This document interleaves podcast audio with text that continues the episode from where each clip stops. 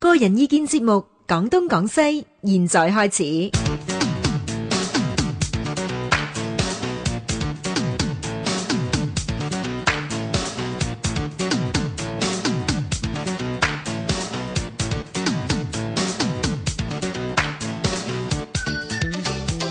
好，我哋今日咧，李偉才博士咧一定要嚟講講呢個火星 啦。唔止咧，因為咧我哋誒、呃、對火星嘅好奇喺最近咧誒、呃、電影文化就加深咗，嗯而且咧就喺我哋生活裏邊咧好多嘢咧都同火星有關 係嘅。係，你頭先係嘛，講過啦火星撞地球， 我哋呢度就冇火星撞地球。 咁啊，由邊度講起好咧？啊啊，李博士， 其實啊，邊度講起都得嘅。就首先當然咧，佢就係我哋古人睇嘅天咧，係一個永恆嘅，即係相對地啦，佢哋唔喐嘅背景嗰度咧，係會行嘅就係個七個天體係啊七隻啫，嗯啊七隻七曜啊，係啊咁咧就係太陽啦係啊、月亮啦，係就同埋金木水水火火土土咁咧嗯，其實當然同我哋一向嘅陰陽五行嘅學説啊相呼應啦，有有因為關係就啊話嗯話咩又話金克木啊，又木係啊克乜係嘢啊咁樣啦，係嘛？又生乜嘢咁啊？咁所以我哋當然嗰個五行學説咧就非常之博大精深，好豐富啦。係係係 咁但係其實天上面咧就有呢五火嘅。即係行星，不過有時我哋就中意讀個行星，因為咧佢係會行嘅，係啊因為咧佢英文咧其實嗰個英文字都係來自即係希臘文嘅，就係係 planet 咧係，planet planet 就本來解即係流浪者咁上下意思，就 wanderer 咁嘅意思。啊，即係會行嘅，會行嘅，會喐嘅，因為佢喺嗰啲星座嘅背景嗰度咧係會喐嘅，係即係有時譬如就講翻火星啦嚇，啊有時就會喺呢個處女座，誒有時可能就去咗巨蟹座咁樣 Ừ. 係啊啊，咁所以就唔一定即係固定一個位。好啦，咁但係講翻真係我哋誒睇呢個金木水火土呢個五火嘅誒行星啦嚇，就係其實火星咧都係比較觸目，因為佢個顏色。係紅色嘅。係啦，冇錯啦， 紅色。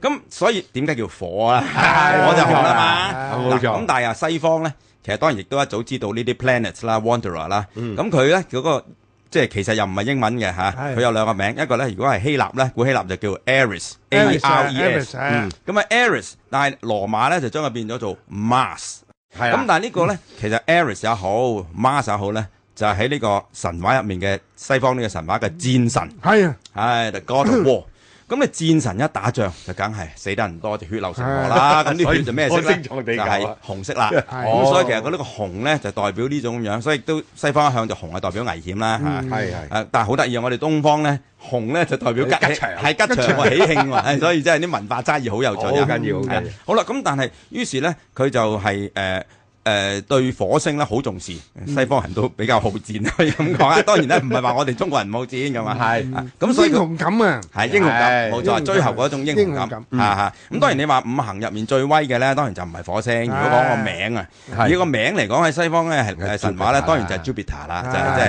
Jupiter 咧就羅馬叫法，即係如果係希臘叫叫法咧就 Zeus，啊嗯就即係即係宙斯，宙斯就宙斯係即係王眾神之王。黃中之黃。係啦，冇錯啦嗯嚇。咁但係當然喺我哋中國古代咧，其實誒木星個地位咧都係高好大㗎過火星好好大㗎係啊好多㗎，係啊係就係係個太歲啦。係啊嗯即係如太歲果大家咁而即係譬如金星咧，當然其實如果講明亮咧，喺即係五粒入嗯面咧最明亮其實係金星。咁係但係金星好有趣咧，就係即係我哋古人咧就係以為係兩粒星，係唉，即係日落之後嗰粒咧，唉就叫長庚星；係日出之前嗰粒咧就叫啟明星。係哦啊，其實佢唔知道咧。一樣一粒其實係星，同一粒星嚟一粒嘅，星嚟啊嘅即係啟明就即係話見到佢就你就天光，ờ, 咁誒英文嗰兩粒咧，但係即係英 Morning Star 同 Evening 係啦，佢係 Star 呢 morning star 同 evening star，又係一啊樣，咁一粒星嘅但係咧其實啫喎，都係有一粒星兩粒喎，啊都係嗰粒咁但英文但係咧當然就係 Venus 啦，佢可能又係睇錯喎，係以為兩粒 Venus，啊 咁但係佢起碼佢又冇俾兩個名佢，即係起碼喺到啱羅馬時期佢冇俾兩個名佢啦，就係 Venus 啫。咁我係哋中國人咧就有一段時間係擺烏龍嘅，係誒就係長庚星、啟明星咁啊。好啦，咁但係講翻火星咧，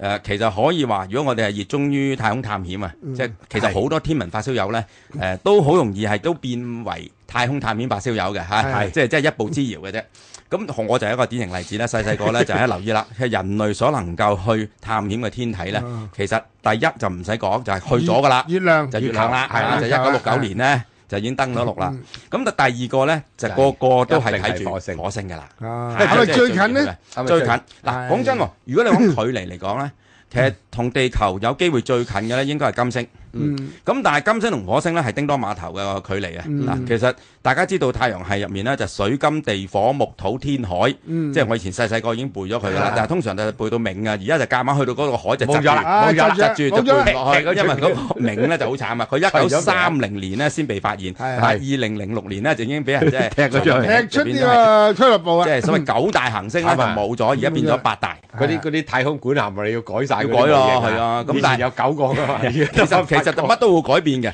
就係純粹係人為嘅分類啫。係佢仍然都喺嗰度，係嘛？係啊咁啊，見咗矮行星就叫 dwarf planet。 dwarf 啊， dwarf 矮仔嗯 planet，係啦，矮仔。侏儒咁好啦，咁但係咧就係即係就係水金地火啊嗯嘛，即係水星就最近太陽，金星就第二近，地球係第三火行星啊嘛係嗯，third planet 啊嘛，咁火星係第四啦。咁如果你講呢幾個軌道咧，其實金星嘅軌道嚟我哋地球，同埋火星軌道嚟地球咧，其實就叮當嘅啫，叮噹嘅嘅啫好接近，好接近嘅。哦，咁但係因為其實我哋三個軌道咧都唔係百分百嘅圓形，都係橢圓形嚟嘅。係所以喺佢哋各自運行嘅期間呢，係有時就算係已經係最靠近啦，喺個軌道度，但係佢哋個距離都有有變化嘅，嗯即係可以咁講啦。譬如啦，我哋太陽、誒、金星、地球一直線啦，咁、嗯照計就金同地就最近啦。係但係呢個所謂近呢，都可以有一啲變化，有時近啲，有時係嗯遠遠啲啲。係同樣道理，嗱，太陽、地球、火星如果一直線呢，嗯咁、所以就係地火嗯就距離最近啦。咁、嗯但係原來呢個距離所謂最近呢，都有時近啲，有時有時冇咁遠近啲啲。係咁當佢最近嘅時期 呢，就係、因為我有橢圓啊嘛，係就係叫大衝啦。大家可能都聽過火哦星大衝，即係我大哋衝天文學上面嗯大衝呢，啊衝呢就即係橫衝直撞嗰個衝啊。嗯係就通常我哋誒觀察火星呢，誒最中意就係等大衝啊，因為佢嘅距離最近呢最近係你喺望遠鏡度睇到呢，就真係個盤呢，即係個面積就最大，哦亦都睇得最清楚。哦咁啊，好多科學家呢，就以前有時未有太空船飛到去啦，係靠地面嘅望遠鏡啦，哇，都好珍惜呢啲大衝嘅機會。咁啊，我都試過喺香港呢，睇過其實其實隔幾年就一次大衝㗎啦，有時係係有時就耐啲，有時近啲啦。咁我都係誒幾睇次過大衝我都有睇過，係啊，咁就誒用當然係用望遠鏡睇啦，肉眼睇肉就眼冇乜分別㗎啦，睇唔到講真嘢嘅肉眼嚟我佢冇冇光少少光都點樣咯，光都係光少少點啊解？光啊嘛